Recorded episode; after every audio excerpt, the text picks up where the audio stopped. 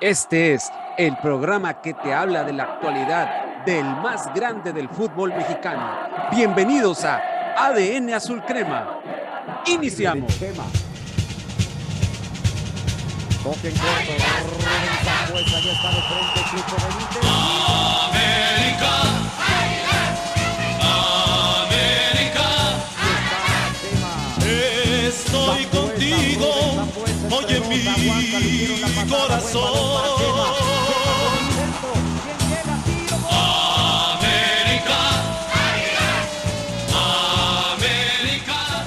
¿qué tal mi gente? Buenas tardes, Dios me los bendiga muchísimo, muchísimas gracias por estar aquí con nosotros en un programa más de ADN Azul Crema.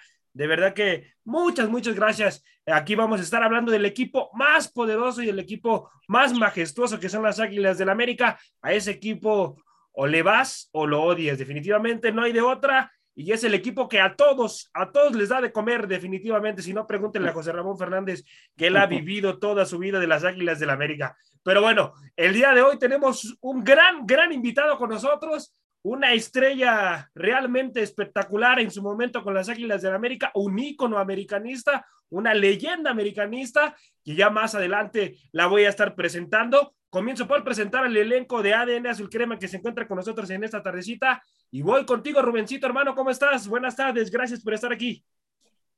Pues, ¿qué te puedo decir si estoy feliz? La verdad es que el tener aquí a Adrián Chávez, buenas tardes a todos, perdón, es que es una emoción muy grande para mí. Adrián Chávez, un ídolo de los ochentas, el, el, América más referente eh, de, de, que a mí me tocó ver, la verdad, yo tenía cinco o seis años, se lo comentaba hace ratito antes de entrar al aire, y verlo jugar, verlo atajar con un América portentoso, la verdad es que es una satisfacción muy grande para mí y un gran recuerdo que me voy a quedar por siempre. Adrián Chávez, te doy la bienvenida y mi más grande agradecimiento por esos títulos y ese americanismo que llevas en la sangre, que le diste ese enfoque y esa fuerza y ese potencial a lo que hoy es el América. Abrazo. Muchas gracias, por la invitación. Gracias, gracias. Más adelante lo vamos a estar presentando. Hoy contigo, Angelito. ¿Cómo estás, hermano? Gracias por estar aquí. ¿Qué tal, José Ramón? Mucho gusto estar aquí con ustedes, sobre todo con el invitadazo de lujo que tenemos el día de hoy para, para vestirnos de manteles, de manteles largos. Eh, un saludo para ti, José Ramón, para Rubén, para Freddy y sobre todo para la leyenda de este americanismo, como ya lo mencionó Rubén, Adrián Chávez. Un honor tenerlo aquí no sea la única ocasión, ¿no? Que, que ojalá después venga para, para seguir evaluando a esta América actualmente con su plantel. Así es, así es. También está con nosotros mi queridísimo Freddy en los controles. Gracias, hermano, de verdad que muchísimas gracias por tu apoyo, hermano. Y, y mi gente, estamos, estamos de manteles largos. Está con nosotros un gran, gran, gran portero en su momento que defendió los colores a muerte y está con nosotros el señor Adrián Chávez. ¿Cómo está, señor Adrián? Muchísimas gracias por estar aquí con nosotros en un programa más de ADN Azul Crema. No, no, a toda la gente de ADN Azul Crema, les mando un saludo muy afectuoso a todos los que nos escuchan, a todos los que nos ven. Un, nuevamente este, les mando un abrazo y este, como siempre, hay que seguirse cuidando. Está la pandemia nuevamente, ya no sabemos en qué ola vamos, entonces este, hay que cuidarse mucho y realmente la ventaja es que la gente que ya nos vacunamos, mmm, estamos más tranquilas porque sí ha habido gente que se ha contagiado, pero desgraciadamente eh, les ha pegado fuerte, pero ya no hay tanto como a un principio de, de la pandemia. Muchas muertes, mucha gente mal, pero eh, gracias a, la, a las vacunas estamos mejor, gracias a Dios. Así es, así es, a seguirse cuidando, mi gente, a seguir manteniendo la sana distancia, por favor, y a vacunarse también cuando, cuando les toque su turno, hay que hacer caso a lo, de, a lo que las autoridades están diciendo, por favor. Y bueno, muchachos, vamos a comenzar el día de hoy el programa y comienzo el primer bloque con los refuerzos de las Águilas del América. Comienzo el primer bloque hablando de los refuerzos, ya refuerzos confirmados, muchachos, y voy con el invitado de honor, voy con usted, señor Adrián. ¿Qué opina de los refuerzos de las Águilas del América? Cendejas, Val, este, Valdés, eh, Meré, que ya, que ya, es, ya llegó eh, el, día, el día de ayer. ¿Qué, qué opina de, de, estos, estos refuerzos que llegan a las Águilas del América? ¿Están hechos para, para esta playera o son futbolistas de medio pelo? Mira, realmente te voy a contestar como debe de ser. Sí, Realmente muchas veces el nombre no hace a un jugador. claro. Y, y te voy a, a decir a la parte de, de- de pasado, porque también pasado hay que ver cómo se hacían las cosas. Y realmente en este momento los jugadores que están llegando a la América, vamos a tener la duda siempre hasta que no los veamos jugar y veamos qué trayectoria comienzan a tener. Si, si hacemos cuentas de, de cuentos de lo, lo pasado, como te voy a repetir, hablamos de Antonio Carlos Santos, por ejemplo, un extranjero que trajeron, no era ni seleccionado brasileño, era un jugador que no tenía nombre, muy joven, llegó muy joven aquí a México, creo que a los 22 años llegó a México, y realmente no se hablaba mucho de él, no fue un, una contratación bomba, como se dice, y más sin embargo, mira, para mí es, es el extranjero más rentable que ha tenido en América hasta la fecha. Así es. Y de ahí, de ahí viene eh, jugadores en los cuales también no venían con tanto nombre, Cecilio de los Santos, que también eh, de Uruguay, que tampoco tenía tanto nombre y sin embargo aquí en América ya hizo historia. Y así te puedo nombrar jugadores de los 80 y parte de los 90 que realmente no se hablaba mucho de ellos, sin embargo, hicieron historia y son ídolos a la fecha todavía del América. Así De es. estos los que acaban de incorporarse, salvo este muchacho que viene, que es ADN Chiva, Cendejas, Cendejas, tampoco podemos decirle, ah, no, ¿por qué vienes? No, a ver, vamos a esperar, vamos a esperar a que trabajen, vamos a esperar que pasen, no sé, seis fechas, siete fechas, y de ahí ya empezamos a evaluar realmente si fue benéfico o no benéfico para el equipo, porque realmente, si hacemos un balance de parte de- del club, realmente han han sido buenas temporadas, pero yo siempre he mencionado, América es el único equipo en México que no puede estar segundo, tercero, ni cuarto, ni quinto lugar. Si no es campeón América, es un fracaso para el América. Y eso Así no te es. lo digo yo, todos los americanos lo decimos. Sí, Ujú. entonces creo que vamos a esperar a dejar que los jugadores eh, chequen con el entrenador cómo quieren que jueguen y ya vamos a ver qué potencial realmente traen. Real- realmente lo que hicieron en sus equipos también hay que ver, no son unos grandes jugadores, unas estrellas, algo sobresaliente, pero pues también en un equipo donde tú sabes perfectamente, y te lo digo yo por experiencia, que Sí. o te vas al cielo o te vas al infierno. Claro. Pues como lo que mencionabas a un principio, pues el querido o el odiado del. Perdón, en la es. América. Y así los jugadores, los jugadores como mi persona, yo llego a la América con muchas dudas, con, con gente que de repente decía que no iba a poder con el paquete, más sin embargo, gracias a Dios, al trabajo y la dedicación, eh, pudimos este, lograr lo que logramos hasta, hasta, hasta la fecha, ¿no? Entonces creo que este, vamos a esperar y creo que son buenos jugadores, no por algo es que están en el, el equipo. En su momento trajeron una infinidad de jugadores también en, América que pasaron de noche, que simplemente no pasó nada, pero esperemos que estos jugadores se pongan la playera y que realmente, si quieren sobresalir, y algunos de ellos, ¿por qué no?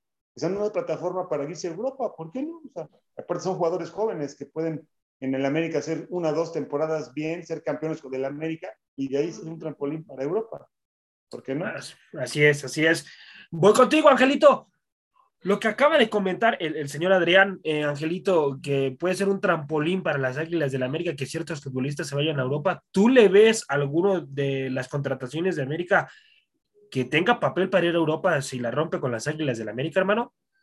Pues el único que tiene así proyección a futuro, estamos hablando de Alejandro Sendejas, un jugador que pues tiene ADN de Guadalajara, que pasó por sus fuerzas básicas, pero que tampoco en ese tiempo les generó tanta importancia, que por ahí pues bueno, también es como, son este, son este tipo de decisiones que no sabes qué tanto pueden repercutir en un futuro, ¿no? A lo mejor ahorita se arrepienten ellos de haber dejado ir a este jugador, pero a lo mejor en su momento pues no, no le vieron grandes cualidades y pues bueno, para mí llega un buen jugador, tiene mucha promesa, la verdad es que desde los este, olímpicos era uno de los jugadores que estaba ahí compitiendo de poder ir a, ir a haber ido a Tokio, que formó parte del proceso este, olímpico de los sub-23 en lo que fue el preolímpico y parte uh -huh. de la gira europea que tuvo el Jimmy Lozano, pero ya para la parte de la lista de los 23 jugadores estuvo ahí batallando al límite, ¿eh? fue un jugador que el Jimmy le puso, le puso también mucha fe, pero que al final pesaron otros jugadores y que no por eso quiere decir que haya sido tan malo, ¿no? Sino el simple hecho de que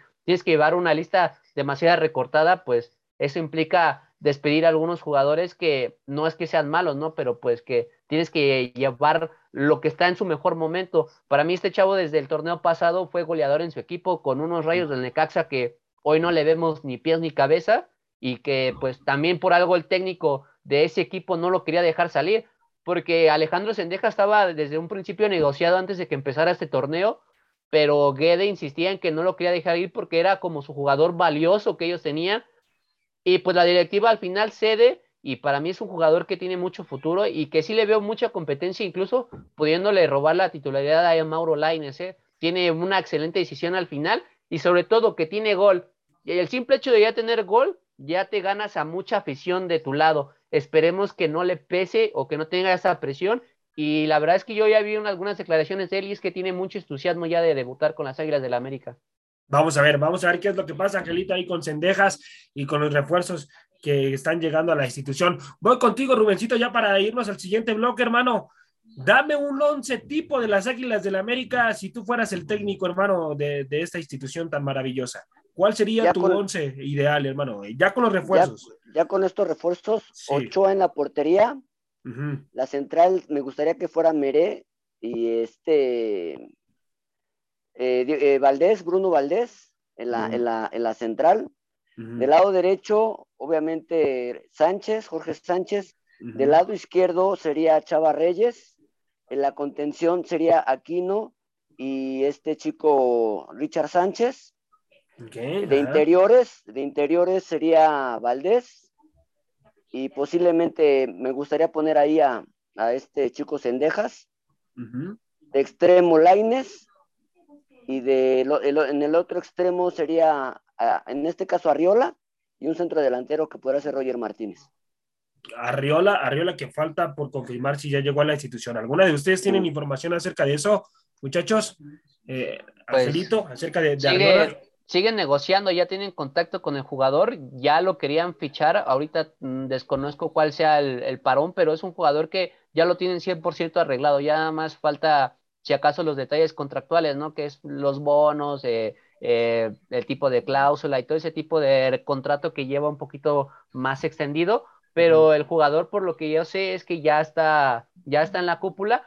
Pese a eso, aún van a seguir buscando otro extremo derecho y todavía no suenan otros nombres después de la caída de lo que era la negociación por Pablo Solari, que al final un, eh, una mala jugada, por llamarlo así, de Colo Colo, que al final quería un bono extra porque como se iban a perder a su joya de que no iba a jugar Copa Libertadores, querían un bono aparte del que ya había pedido este el club chileno y pues América dijo que no, que sí había negociado algo porque al final le salen con ese tipo de cláusulas y es por eso que abandona la negociación con Solari. Así es, así es, bien, bien lo comentas, esa situación que pasó ahí con Solari. Eh, señor Adrián, ¿me podría dar su once tipo para usted eh, ya con los refuerzos? Este, yo creo que estoy escuchando, yo creo que inmediatamente no van a poner a, digo, lo ideal para mí, sí. Eh, por ejemplo, están, están poniendo a Laines de, de, medio o de extremo por, por, izquierda, pero Laines es lateral, ¿eh? Es más lateral, más defensivo que ofensivo. Pero bueno, cada quien lo pone en donde cree conveniente. Pero yo creo que eh, no va lejos de, lo que menciona. Eh, creo que para mí Roger Martínez, eh, ojalá y se enganche, ojalá y se enganche porque ya al último lo veíamos que, no era el, el, jugador que producía Obviamente el entrenador va a tener que ver y sabemos y conocemos a, a Solari que el jugador que no corra va a salir del equipo, obviamente, pero salvo la alineación que nos dijeron, yo pondría un poquito más atrás a, a Laines y al revés, y este chico que venía de Puebla lo pondría más de medio. Él es más, producto, más productivo que Laines, creo yo. Yo cambiaría nada más esa posición ahí en la parte de, de abajo. Y en la, en la, contención, nuevamente, aquí no, ojalá y no se nos lastime, porque no creas, o sea, el año pasado lo extrañó mucho el equipo, porque es un jugador muy, muy importante para la parte defensiva ofensiva del equipo. Y creo que si en la medida que este muchacho no se lesione, América va a ir ganando en todos los sentidos. Y adelante, adelante, pues yo creo que este, eh, eh, salvo, te digo, Roger, para mí no, para mí no es titular en este momento, Roger, para mí eh, jugaría, y, y, hace falta un centro delantero, América no, no contrató ningún centro delantero, ¿eh? no, no, no. Roger Martínez no es centro delantero tampoco. Yo creo que quien acompañe, acompañe a, este, es lo que no, no, no me explico la, por qué no trajeron a otro, si se lastima este... Henry, Henry, o, Viñas. ¿A quién pone?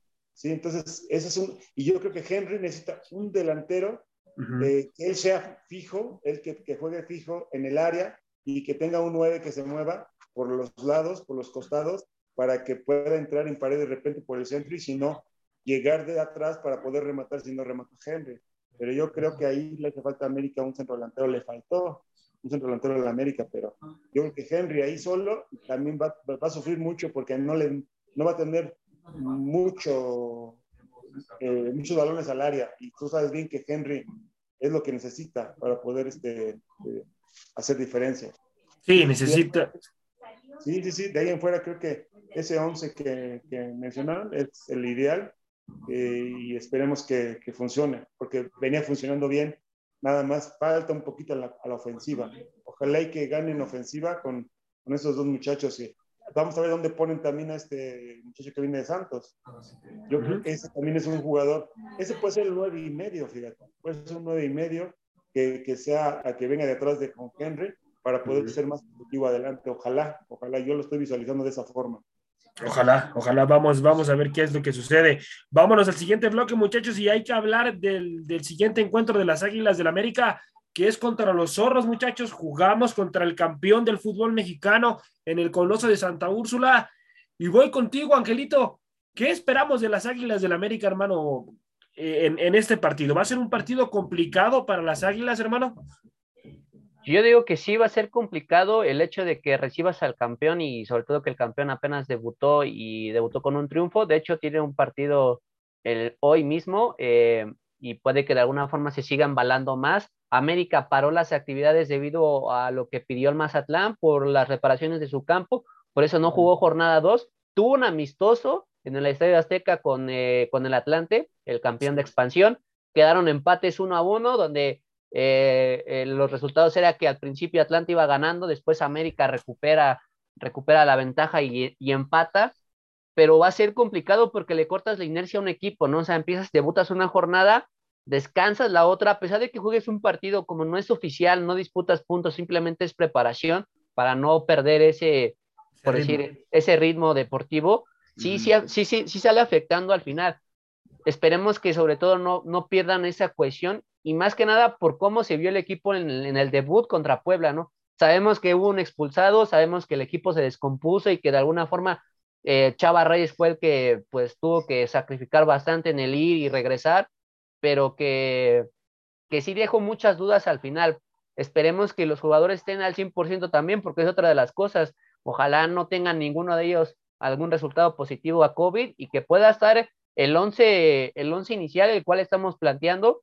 Lo de Meret todavía lo veo complicado que debute porque pues hay que tramitar lo que es el pasaporte y todo ese tipo de cuestiones para poder eh, registrarlo ya ante Federación Mexicana de Fútbol y de ahí en fuera los demás para mí estarían disponibles, ¿eh? No vería alguna excepción y sobre todo que también sería un parámetro para la América, ¿no? Porque sí. podríamos decir que es el Atlas y podemos demeritar, al final de cuentas es el campeón de fútbol mexicano y si le ganas al campeón, algo tienes, entonces con esto también puede embalar la confianza, no solamente al técnico, sino a los jugadores.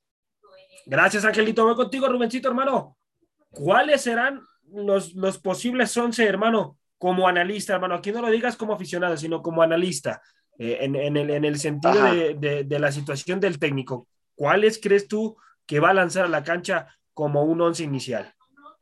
Yo pienso que va, obviamente va a arrancar con Ochoa, uh -huh. eh, eh, Valdés y Cáceres, uh -huh. podrá ser la central. Del lado derecho no creo que mueva a Jorge Sánchez. Del lado izquierdo podría ser Fuentes. Uh -huh. Eh, la contención, eh, no, yo creo que no va a mover a Aquino y a Richard Sánchez. El interior va a ser Fidalgo. No creo que entre de, de, de, titular todavía este chico Valdés. El extremo, ahí es donde yo tengo cierta duda. podría ser eh, Roger Martínez por derecha, por izquierda también no sé si ya ponga a Cendejas o se siga todavía con, con Laines, que todavía es, su consentido del torneo pasado. y, como centro delantero, yo creo que pondré, dicen que se está trabajando con Viñas. Con Viñas, ok, sí, sí, sí. Es la última información que yo sé también, Rubencito, que se está trabajando con Viñas para que vaya de titular. Eh, Angelito, hermano, ¿cuál sería para ti tu once, hermano? Ese once que, que sería competitivo para, para enfrentar a los zorros en el Coloso de Santa Úrsula. Siendo, siendo realistas, eh, no creo que Solari utilice ni a Diego Valdés ni a Jonathan Dos Santos como titulares. Eh, lo de, hay que recordar que lo de Roger Martínez se pierde este partido por la expulsión de la primera jornada, junto con el técnico Santiago Solari, que tampoco va a estar en la, en la banca. Eh, para mí, pues obviamente iría Guillermo Ochoa en la portería. Yo dejaría a Jordan Silva, que la verdad, Jordan Silva, con pocos reflectores, lo hizo muy bien en Puebla, cortó muchos balones aéreos por ahí se perdió la del gol del Gane en un tiro de esquina. Con, ese, con ese pudimos haber ganado, pero pues bueno, así son las cosas del fútbol. Dejaría a Sebastián Cáceres con los dos como centrales. Jorge Sánchez. Fuentes, Fuentes lo ocupa más para marcar. Aunque Atlas no, no, no utiliza mucho sus laterales, no profundiza mucho con ellos.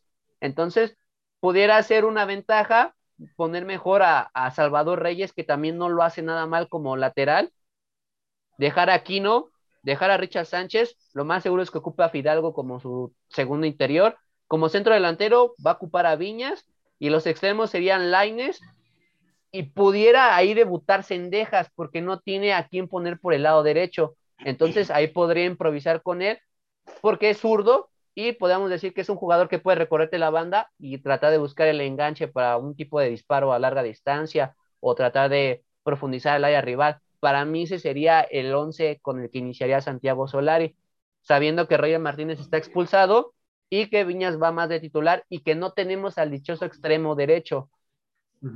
Así es, así es, que estamos ahí esperando que, que la directiva haga, haga la situación del, del, extremo derecho. Antes de pasar a ese bloque, que vamos a darle un bloque a lo de la situación del extremo, muchachos, eh, necesito que me den, por favor, su pronóstico. ¿Cuál va a ser su pronóstico? Y comienzo con usted, señor Adrián. ¿Cuál va a ser su pronóstico para este partido? Yo creo que América gana 2-0. 2-0 ganan las Águilas del América. Eh, voy contigo, Angelito. ¿Cuál, es, ¿Cuál va a ser tu pronóstico, hermano? Para mí lo gana 1-0. 1-0. Rubencito, ¿cuál es tu pronóstico, hermano? Tu micrófono, hermano. 2-1 favor América. 2-1, 2-1 las Águilas del América. Gracias, gracias muchachos. Bueno, vámonos, vámonos al siguiente bloque y vamos a hablar del extremo. ¿Por qué no ha podido conseguir la directiva un extremo? Ya desde hace muchísimo tiempo Solari lleva pidiendo esta, esta situación, ya su tercer torneo y prácticamente eh, la directiva pues no le ha traído ese famoso extremo. Pero bueno, ¿por qué, por qué no ha podido, señor Adrián, eh, la, directiva cerrar, cerrar un buen extremo. ¿A qué se debe? ¿Es ineptitud de Santiago Baños o, de plano no hay un buen cocheo para, para andar viendo a ciertos futbolistas con calidad en, esa situación de la cancha? Mira, yo creo que no han encontrado al jugador ideal para jugar por el lado derecho. No necesariamente tiene que ser un extremo derecho. Te voy a poner ejemplo de, para mí, mejor jugador del mundo. Cristiano Ronaldo siempre juega de extremo izquierdo. Sí. Y no es zurdo. Y no es zurdo, así es. ¿Me explico? Así es. Y en algún momento a, Reyes lo pusieron como derecho y lo hizo muy bien y enganchaba hacia el frente, como mencionabas, y, y se hacia, hacia el frente en diagonal. Entonces, yo creo que no han encontrado el jugador que juegue esa posición, pero no tiene que ser un extremo extremo. yo creo que por tiene jugadores. Ahora, hay que ver él qué tan inteligente es para poder poner al jugador ideal en esa posición. Pero es, para mí es un mito que tú quieras un jugador extremo porque ya ni se ocupan los extremos. No, ya no. ¿Qué equipo ocupa extremo? No, ya no, ya la mayoría es, son, bueno, los futbolistas suelen ser polifuncionales y, y, pueden, cumplir, y pueden cubrir varias, varias eh, áreas dentro de la cancha. Exactamente. Hablamos de, de Laines. Laines puede jugar como extremo izquierdo, Puede jugar como por lado derecho, como medio por izquierdo, como lateral izquierdo. Y no lo hace mal. Y no lo hace mal. Esas tres posiciones las puede jugar perfectamente. Bueno, cuatro posiciones. el otro, la Jun. La Jun también. Lateral derecho se nos olvidamos de la Jun. Parece que solamente nos olvidamos de la Jun, que la Jun podía jugar por la derecha y podía jugar por la izquierda, sino no siendo zurdo, y lo hacía muy bien. Entonces realmente yo creo que no ha encontrado el jugador ideal para jugar esa posición. Inclusive el mismo Layún podía haber jugado como extremo derecho porque es buen jugador y es veloz, pero no sé, no sé, no sé qué, qué es lo que está consiguiendo o qué es lo que quiera Solari, cuál es el objetivo que quiere o qué es lo que pretende. Entonces yo creo que América tiene jugadores para poder tener esa posición cubierta y, de buena forma, creo yo. Bueno, voy contigo, Rubencito, hermano. América tiene que buscar más en cantera. ¿Hay en cantera futbolistas de peso para no estar buscando en el extranjero, hermano? Eh, lo ideal sería eso, pero yo siempre he comentado que los, los, los jugadores de cantera se tienen que llevar poco a poco y tenerlos que ir cobijando.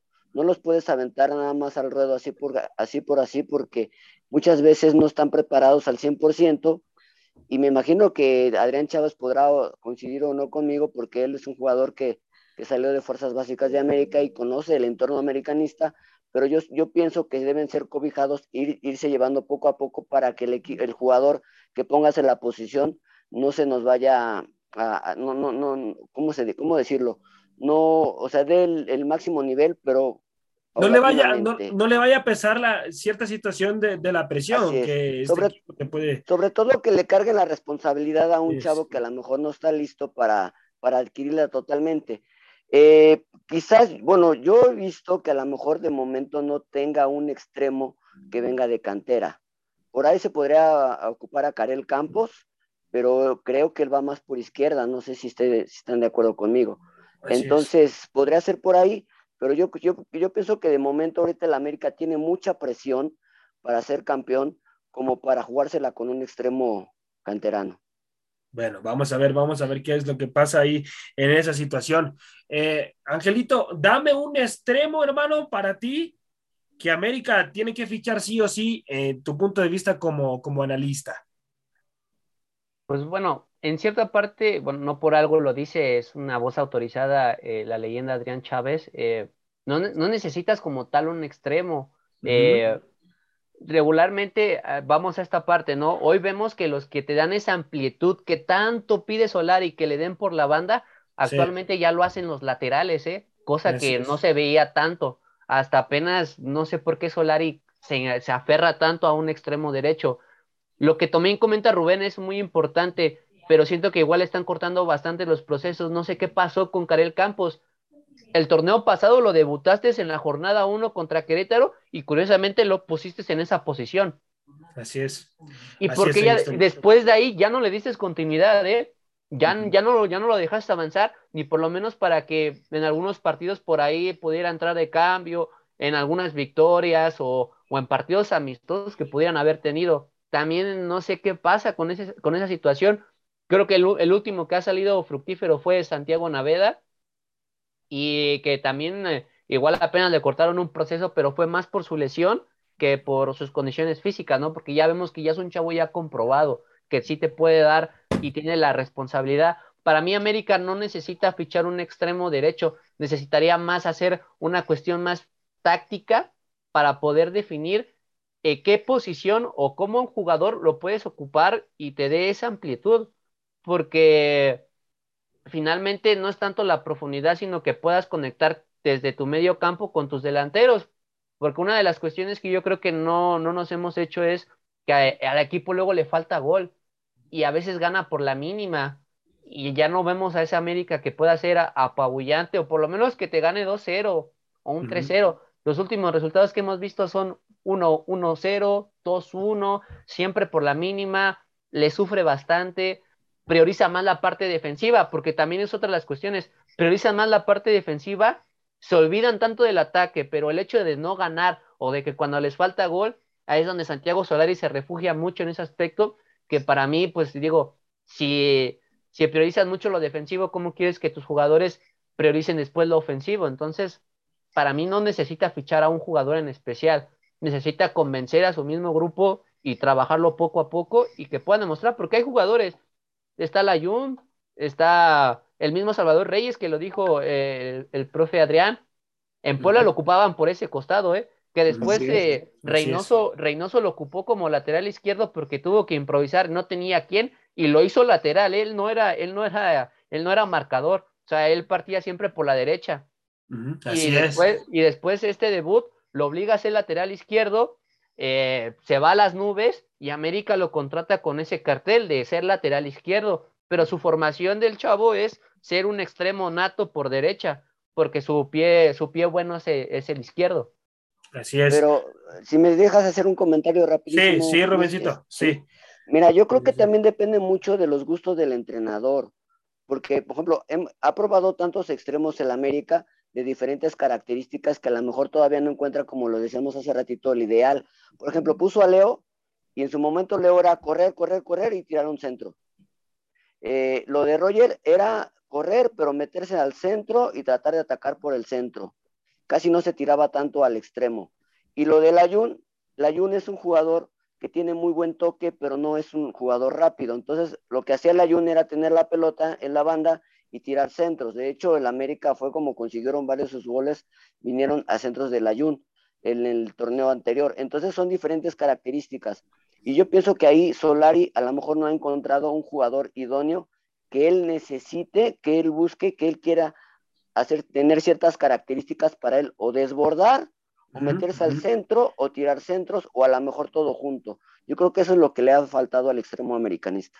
Vamos a ver, vamos a ver qué es lo que pasa. Voy contigo, Rubencito, hermano. Hay preguntas del público para claro que sí. el gran, el gran invitado que tenemos el día de hoy aquí con nosotros, para el señor Adrián Chávez. Así que Rubencito, empieza, por favor. Te cedo los controles, hermano. Bueno, de, ante, de antemano, este, todos te mandan muchos saludos y mucho agradecimiento. Gracias, Rubén, gracias. Redondeando un poquito lo que tú mencionas acerca de, del, lo que a mí mencionaste, estaba mencionando del, lateral derecho, este, pues, mejor hay que preguntarle a Solari qué es lo que quiere, porque Exacto. jugadores, Mejor hay que sí, yo creo que sí los tiene. ¿Verdad? Dale, adelante. Sí, gracias, gracias, Adrián. La primera pregunta eh, de Rubén García eh, dice, ¿Qué posibilidades tú le ves para que el América este torneo sea campeón? Igual que siempre, América tiene que ir por el campeonato, no hay más. O sea, no, no es un equipo. El, América es el único equipo de los 18 que están que siempre tiene que ir el campeonato. Siempre. Siempre tiene que ir por él. Gracias. La siguiente pregunta nos la manda Raúl Bual. ¿Cuántos años estuviste en América y cuáles y cuántos títulos levantaste con el equipo? Claro que sí, este, Rubén. Eh, fueron 10 años que estuve en el América, del 86 que llegué al 96. Y este, en el año, en, los, en todos los años que estuve, fueron dos campeones de liga, dos campeones de campeones, tres de CONCACAF, un interamericano y un cuerpo de fraternidad que era lo concerniente, que dicen, ah, es que ese de chocolate. Fue un torneo que ganamos al Peñarol de Montevideo en Los Ángeles, en penales le ganamos y fue la Copa Fraternidad. Nos fueron ocho títulos más el otro de fraternidad que vamos no lo contamos ese, pero fueron ocho títulos en total que vimos este, con el equipo América. De hecho, de hecho eres el portero americanista con más títulos en la historia del América. Así es, Rubén. Sí, bueno, la siguiente pregunta nos la manda Nancy y Armando. ¿Qué se siente haber sido el portero con más títulos obtenidos en el Club América, en el club más grande de México? Y si los puedes felicitar porque se acaban de casar el sábado y este chico Armando se casó con el uniforme, bueno, no con el uniforme, pero con un saco azul y una corbata amarilla. Ahora, los colores de la América. Antes que nada, antes que nada este, felicitaros muchísimo. Esperemos que en un futuro eh, podamos este, hablar de que tengan un, una familia muy padre, muy bonita, muy unida, eh, que obviamente lo que ellos deben de buscar es precisamente enlazar ese amor que tienen y felicitarlos de verdad de antemano, que hayan llegado a culminar ese amor y que les vaya muy bien en todo lo que, lo que se propongan. Para los dos, muchas felicidades y, este, y pues siendo americanista, ojalá y este, pronto podamos tener otro americanista más o americanista mujer de parte de ese matrimonio, ¿no? claro que sí. La siguiente pregunta la envía Carla Flores. ¿Qué sentías jugar en un clásico nacional, un clásico joven y un clásico eh, capitalino? Fíjate, esa pregunta nunca me la habían hecho. Qué bueno que... Ah, qué buena pregunta. Muy buena pregunta, muy buena pregunta. Y yo te respondo lo siguiente. Fíjate que yo era de, los jugadores que no se fijaba si estaba el estadio vacío o estaba lleno. Yo siempre, normalmente, siempre salía una hora antes de empezar el partido a calentar y me metía unos minutos antes para solamente cambiarme y salir al partido. Y muchas, muchas, muchas veces eh, no sabía si estaba lleno el estadio, estaba vacío, estaba, no. O sea, yo me enfocaba al 100%, me metía al partido y déjame decirte que el clásico de clásico del fútbol mexicano eh, fue para mí eh, dos cosas muy importantes. La familia, mi familia, mis hermanos y mis hermanas eran chivas y yo crecí este, viendo a las chivas, yéndole a las chivas.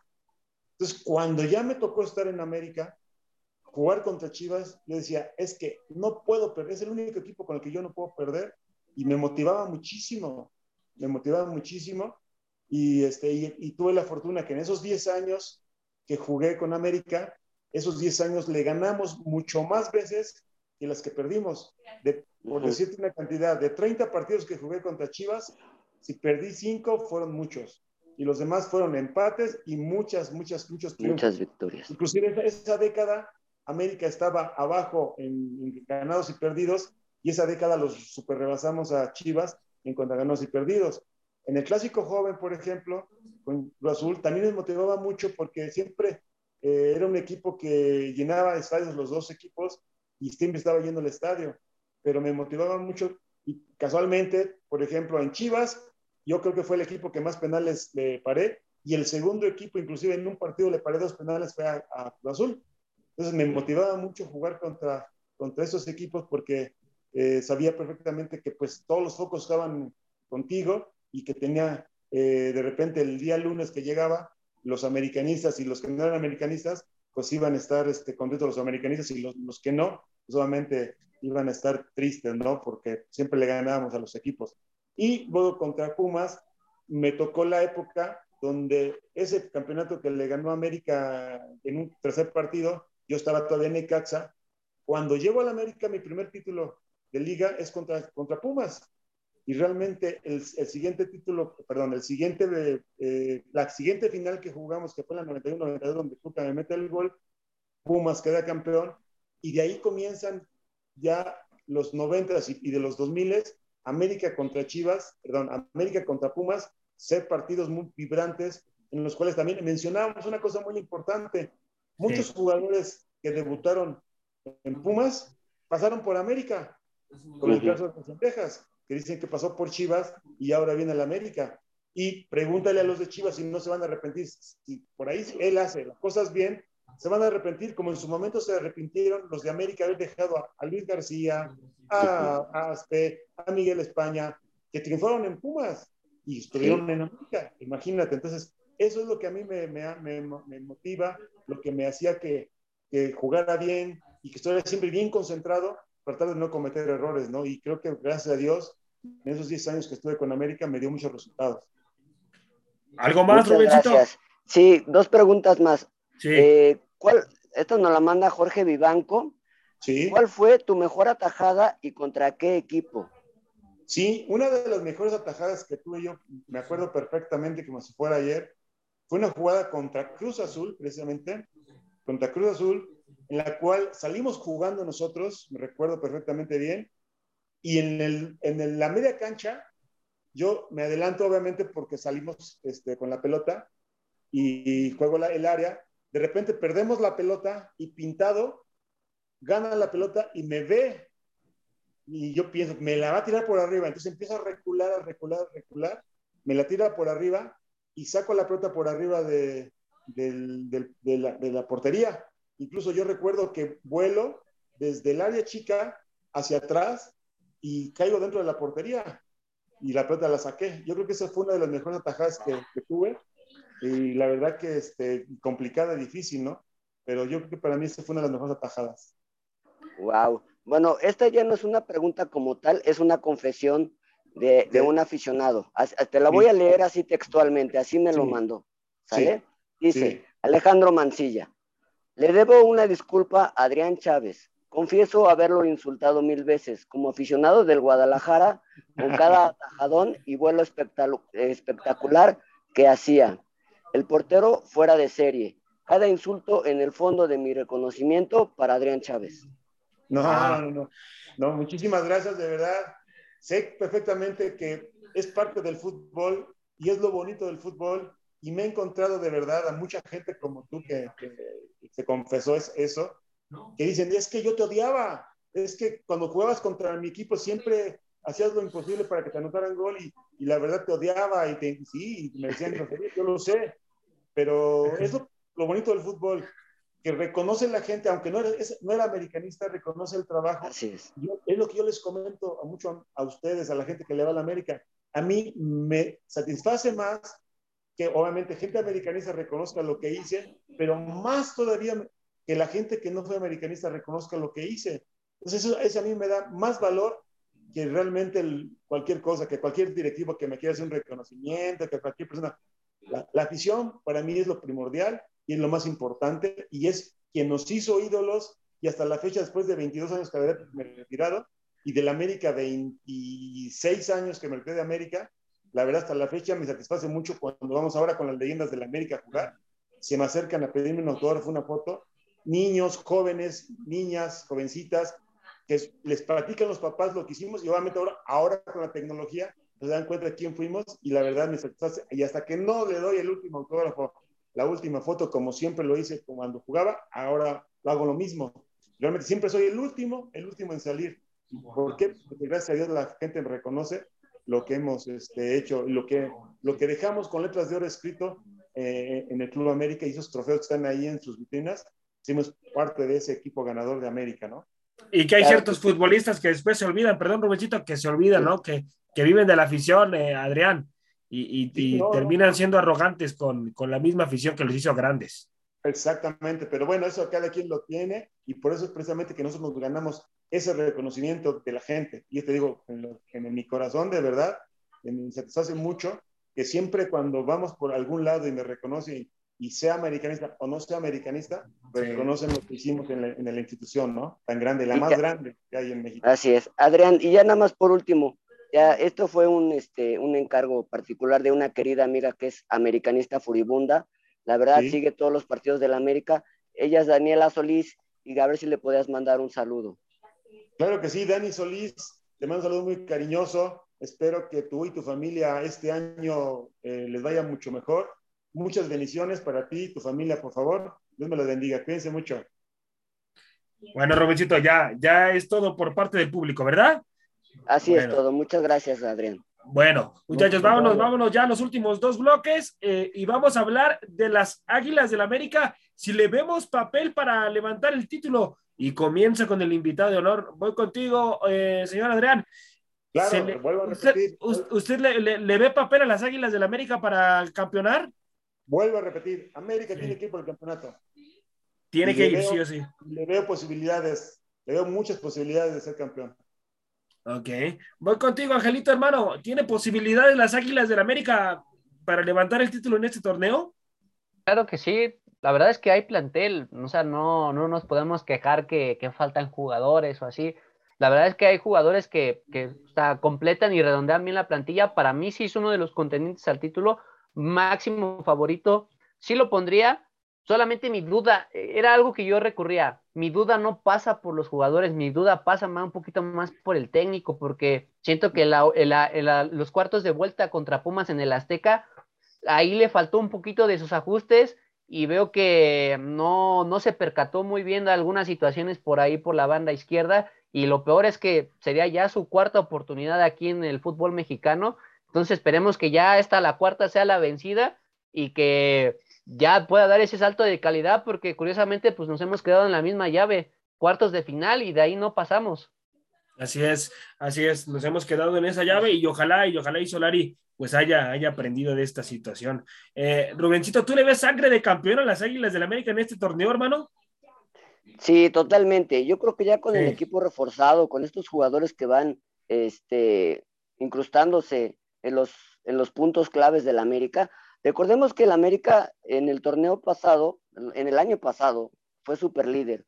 Nada más, obviamente, con el Atlas por la situación en la mesa no se pudo ser super líder, pero prácticamente, matemáticamente lo fue, futbolísticamente lo fue, y en el torneo pasado también. Pero yo pienso que el día que Solari empiece a entender cómo se juegan las liguillas, se va a volver un equipo muy, muy peligroso y ya con estos refuerzos en momentos claves y en puntos claves que necesitaba el América, porque prácticamente hizo una limpia total del equipo. Así es. Estos jugadores vienen a reforzar esos, esos puntos claves que, le, que al América le faltaba, porque había jugadores que los tenías en cartera, los tenías en nómina, pero prácticamente no jugaban. Entonces, eso ocupaba muchos espacios. Ahora, prácticamente con los que se están llegando, el América se está reforzando muy bien. Sobre todo, me gusta mucho lo de Diego Valdés, que le va a dar ese enlace de la media cancha a, los delanteros, porque los delanteros prácticamente se la pasaban arriba solos y no podían hacer nada porque no tenían balones. Entonces yo creo que ya por los, interiores van a, van a aprovechar mucho esa parte. Vamos a ver, vamos a ver qué es lo que pasa con las Águilas del América. Eh, ojalá, ojalá y puedan, puedan levantar el título, que es lo que todo aficionado americanista desea. Y, bueno, ojalá y Solari también pueda mostrar un buen funcionamiento y le traigan también ese famoso extremo que está pidiendo ya desde hace un buen tiempo el gran Solari. Eh, bueno, muchachos, vámonos ahora con las bajas rapidísimo de las Águilas del América, ya bajas confirmadas, que la mayoría se fueron a préstamo, ¿eh? La mayoría se fueron a préstamo. Si los equipos no hacen válida la opción de compra, América va a tener otro problema en, en el siguiente torneo para buscarles acomodo o bien a lo mejor vuelven a estar otra vez en el equipo. Y comienzo por, eh, por la situación de Nicolás Castillo, muchachos, que ahí América le rescindió el contrato y bueno, pues un futbolista que, que pues pasó, pasó de noche lo de Nicolás Castillo con las Águilas y bueno, ahí la situación de su salud que también perjudicó mucho su rendimiento, que yo, es, yo espero y le deseo con todo mi corazón que le vaya muy bien y que la rompa ahí con, con Necaxa, eso a mí me, daría muchísimo gusto, la verdad, como, como aficionado americanista y como analista, es lo que le deseamos, yo creo, todos los de este panel, la Nicolás Castillo, señor Adrián. No, por supuesto, por supuesto que es su trabajo y después de haber sufrido tanto que estuvo a punto de ya no jugar fútbol, la verdad, que primero Dios le vaya muy bien. Ojalá, ojalá, ojalá y le vaya muy bien. Ahora vámonos con la baja de Nicolás Benedetti, muchachos, que se va a préstamo al queridísimo Morelia Morado. ¿Fue una buena decisión de las Águilas del América mandarlo a préstamo o yo lo hubiera puesto a compra definitiva, Angelito? Yo creo que son estos jugadores, es en la misma situación que tiene Nicolás Castillo, a pesar de que, bueno, que lo de Nico sí fue un poquito más serio por la parte de la salud, pero yo creo que Nicolás Benedetti, bueno, si ahorita estás adoleciendo de tus extremos derechos, él hubiera podido ser una solución, es la posición por donde estaba jugando él o por donde Solari le daba el rol, porque también algo que se me hace un poco contradictorio es que la directiva, ok, limpia todo, a todos sus extremos derechos que tenían esa posición, los limpia a todos, ¿eh? No tienes a ninguno. Y ahorita estás con la situación emergente que necesitas improvisar con uno. Entonces, por lo menos Benedetti hubiera sido una posible solución le hubieras dado más confianza, pero pues también la cuestión de las lesiones era lo que no la amparó bastante. ¿eh? Siempre que América necesitó de él, estaba lesionado, o cuando venía en un buen ritmo, venía una lesión muscular y entonces retrasaba un poco su, su nivel futbolístico, porque la verdad es que tiene calidad, pero pues igual era así que era la mala que tenía Nico, Nico Benedetti, las lesiones. Las lesiones, sí, así es. Y América, bueno, se terminó hartando ahí la directiva por la situación de, las lesiones. Ahora vámonos con Sebastián Córdoba, que aquí fue el único fichaje donde América, muchachos, recibió, recibió cantidad económica en las arcas de las Águilas del América. Es el único futbolista por el cual le llegó dinero. Todos los demás se fueron a préstamo con opción a compra, un año. Renato Ibarra se fue a Tijuana un año, este, y bueno, eh, ¿qué pasó, señor Adrián? Ahorita voy contigo, Rubencito, pero quiero comentarle esta situación aquí a, la leyenda americanista. ¿Qué le pasó a Córdoba, señor Adrián? ¿Por qué, ¿Por qué nosotros como aficionados, aquí ya se lo comento como aficionado, no tanto como analista, ¿Qué, ¿Qué, le pasó al futbolista? ¿Por qué no la terminó rompiendo dentro de las Águilas del la América de acuerdo a las condiciones que uno le nota dentro de la cancha?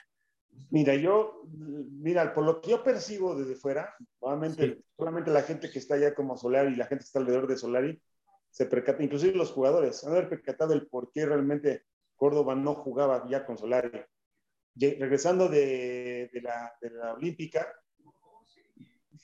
veías su actitud de, de, Córdoba y no era una actitud de un jugador que tiene hambre, un jugador que quiere jugar, un jugador que, que la quiere romper, un jugador que le ves esa, esa chispa como lo veíamos en, en, este, en la Olímpica. Era un jugador referente, un jugador que, que, se ponía siempre al frente y que, que, era, la pelota pasaba por él, pedía la pelota, tiraba gol, metía goles, o sea, dejamos de ver ese Córdoba. Entonces, mi pregunta es la siguiente, hay que preguntarle a esta gente, y yo estoy seguro que se agrandó, dejó de trabajar como él debe de hacerlo, él piensa que ya logró todo eh, el fútbol y tiene un camino larguísimo, ojalá, ojalá tenga un camino larguísimo para poder seguir este, siendo ese gran jugador que es. Inclusive yo comentaba que en el mundo, ni el mismo Messi ni el mismo Ronaldo le pegan también con las dos piernas como le pega a él, que es un luchado de virtudes, que, realmente es un jugador que, que, que no, él no aprovecha, no sabe lo que tiene. Si él realmente tuviese en la mente lo que tiene, es más, te puedo asegurar que lo hubieran contratado en Europa. Desgraciadamente, vimos y vio la gente que, no es lo que él eh, refleja. Lamentablemente, él no se ha creído el buen jugador que es. Entonces, ese es el problema del jugador mexicano, que la mentalidad no sabe cómo explotarla y cómo poder trabajar para poder lograr y mantenerse siempre en un solo nivel. Y creo que es lo que le ha faltado a Córdoba. ¿Concuerdas, Angelito, con lo que acaba de comentar la leyenda americanista acerca de Córdoba, hermano? Es una voz autorizada, la verdad es que todo lo que dijo es, o sea, es la verdad, porque finalmente lo de Sebastián Córdoba no sabemos qué pasó. Nada más tuvo un partido bueno después de regresar de la selección preolímpica, bueno, de la, de la olímpica, que fue contra Atlas, donde mete un gol, después de un buen pase que le mete Chava Reyes y se la filtra a Camilo Vargas, regresa con un gol y la gente ovacionada, todos estallaron en redes sociales, regresó el 10 de la América, pero después de ahí, a la baja, ¿eh? Muy complicado encontrar a Sebastián Córdoba y también esa fue la situación por la que empezamos a ver que Santiago Solari ya ni de titular lo ponía, porque cuando regresó todavía lo dejaba como titular, pero ya después, jornada, jornada 9, jornada 10, ya era el suplente, ¿eh? ya, no, ya no era tu titular indiscutible, que cuando llegó en el primer torneo, Santiago Solari lo, lo tenía como extremo derecho y era su inamovible, que lo adoleció cuando lo lesionaron en aquel partido de contra la Olimpia de, de, de Honduras, en la CONCACAF, que le lastimaron la espalda y todo eso, y que Solari lo guardó tanto para que estuviera en liguilla, adoleció bastante su ausencia. Después llega, pero ya no, ya no veíamos esa respuesta, que es lo que menciona el, propio, este, la leyenda Adrián Chávez. En Tokio lo vimos como un líder, ¿eh? Como un líder, alguien que quería y que tenía fijo un objetivo de ganar una medalla sí o sí, de decisión, de tomar las pelotas, de patear los penales, que no eran, o sea, no son poca cosa, ¿no? Y sobre todo para un chavo que pues sabía que iba a tener eh, alguna proyección con un posible equipo europeo, pero pues no sabemos qué pasó por su mente, que al final decanta por no conversarse con Santiago Solari y que no, no sé, él mismo tampoco se rescató, ¿no? Para quedarse otra temporada más en América.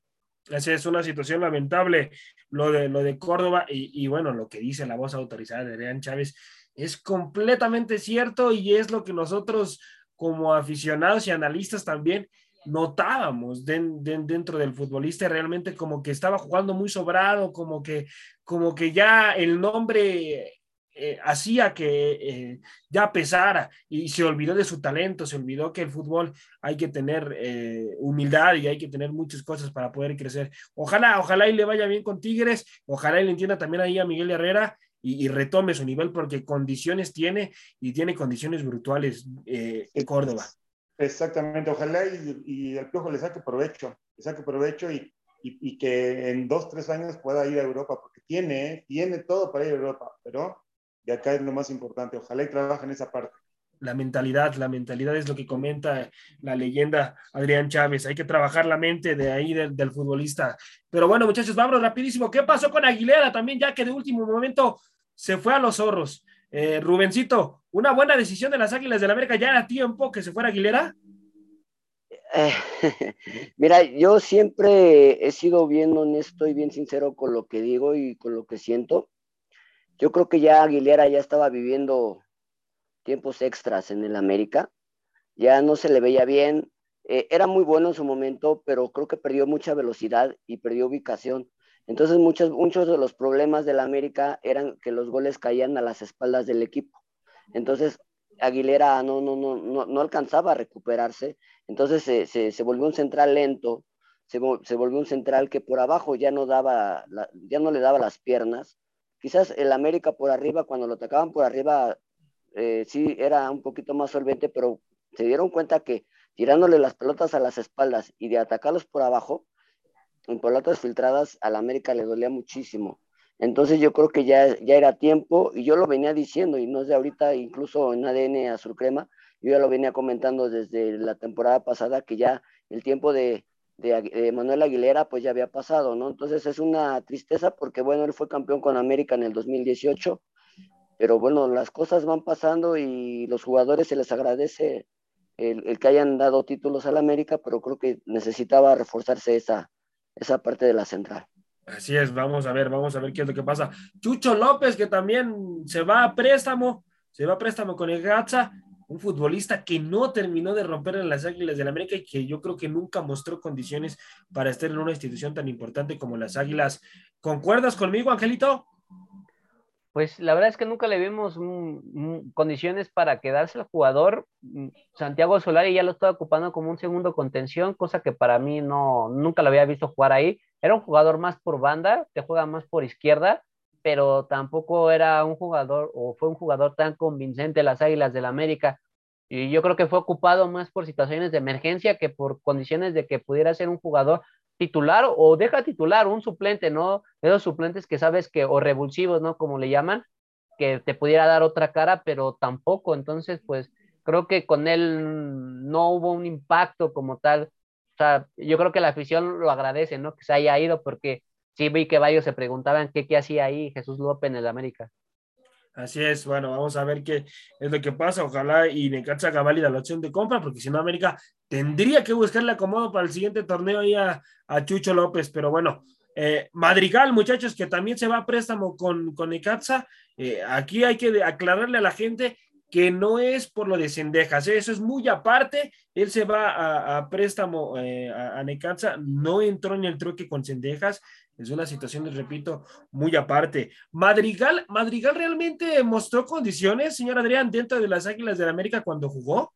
No, igual, igual, yo creo que son jugadores que, este, pasan de noche, que, no, no, dejan huella en el equipo. Y creo que este, el salir de América eh, se van a dar cuenta cuando lleguen a los otros equipos, si no trabajan más, si no se esfuerzan más, en un año, dos años desaparecen, te lo puedo firmar donde quieras. Entonces creo que, este, que es cuestión de trabajo y dedicación nada más para que ellos puedan, porque no son malos jugadores, para estar en América no, no hay un mal jugador. Bueno, hubo algunos que otros, pero en ese sentido de quien estamos hablando, yo creo que nada más es cuestión de trabajo y dedicación para que ellos puedan en otro equipo eh, estar mejor y poder trabajar mejor y por ahí trabajar mejor, así es, así es. Bueno, bueno, este, mi gente, voy contigo, Angelito, ya para prácticamente cerrar el programa. Danos, por favor, eh, una, cómo está la situación de América Femenil, hermano, por favor. Así es, este José Ramón. Pues bueno, el sábado pasado en el estadio de CEU hubo clásico capitalino de jornada 2. Eh, las Águilas del la América fueron a visitar este, a Ciudad Universitaria. Ganaron las Águilas 1 a 0 con gol y debut de Katy Martínez, metiendo luego, luego a las Águilas al frente al minuto 4. Craig Harrington sigue jugando ahí con línea de 3, a pesar de que tuvo ahí a su expulsada central, que es Karen Luna. Eh, lo, lo, increíble y de lo que no se habla mucho, el refuerzo que llega de Estados Unidos es este Scarlett Camberos, una jugadora por banda que lo hizo bastante bien, que generó bastante profundidad y mucho conflicto para, para la saga universitaria y que pues no ha tenido muchos reflectores y que la verdad me ha dejado impresionado, como también el trabajo de Nati Mauleón, la que hiciera el primer gol con las Águilas del la América en esta apertura, eh, en esta clausura, perdón, clausura 2022 con las Águilas. También la, la verdad es que esta joven lo ha hecho bastante muy bien y, ¿por qué no? Se quedaría hasta con un puesto titular, ¿eh? Y recordarles que para el próximo lunes estarían recibiendo a las actuales campeonas, que son las Rayadas, el lunes a las 7 de la noche en el Estadio Azteca jornada 3, partido muy importante porque es un parámetro para las mismas Águilas de la América, pues son las campeonas y las actuales favoritas para poder repetir doblete en este torneo. Bueno, vamos a ver, van, van contra las actuales campeonas del fútbol mexicano. Va a ser un buen encuentro ese, mi gente. Así que por favor, estén al pendiente. Y bueno, ya para ahora sí cerrar el programa, ya definitivamente, muchachos, por favor, háganle una pregunta, la que ustedes quieran, digan y manden a nuestro gran invitado, el señor Adrián Chávez. Comienzo contigo, Rubencito. Hazle la pregunta final, la que tú quieras, hermano. Gracias. Bueno, pues ante de antemano agradecerte, Adrián Chávez, el, que haya estado con nosotros. Es un gusto para, para todos nosotros y en lo particular es una satisfacción muy grande. La verdad, eh, cuando yo inicié en esto, no esperé que esto fuera tan maravilloso. La verdad, lo estoy disfrutando como no tienes idea. Y mi pregunta es esta, ¿qué se siente levantar un título en el vestidor del Club América en el Estadio Azteca? ¿Cómo es ese ambiente? ¿Cómo es esa sensación? Sí, mira, Rubén, antes que nada. sobre, perdón, sobre todo en el clásico, cuéntame esa parte. A ver, me, estás preguntando de un campeonato, pero en un clásico. Sí. contra, o sea, el azul, este fue que, que fui campeón. ¿Sí? Entonces, recuerdo el primer campeonato que fue contra Pumas que, gané, o que ganamos eh, América.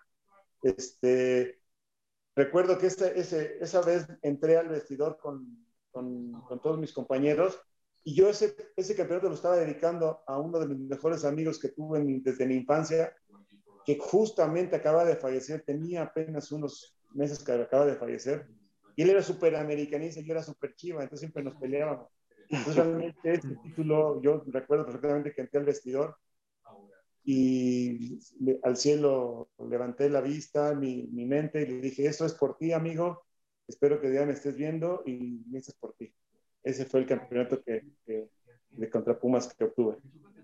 Wow, qué bonito. Voy contigo, Angelito, hermano, por favor, hazle la pregunta final a que tú quieras, hermano, digas y mandes.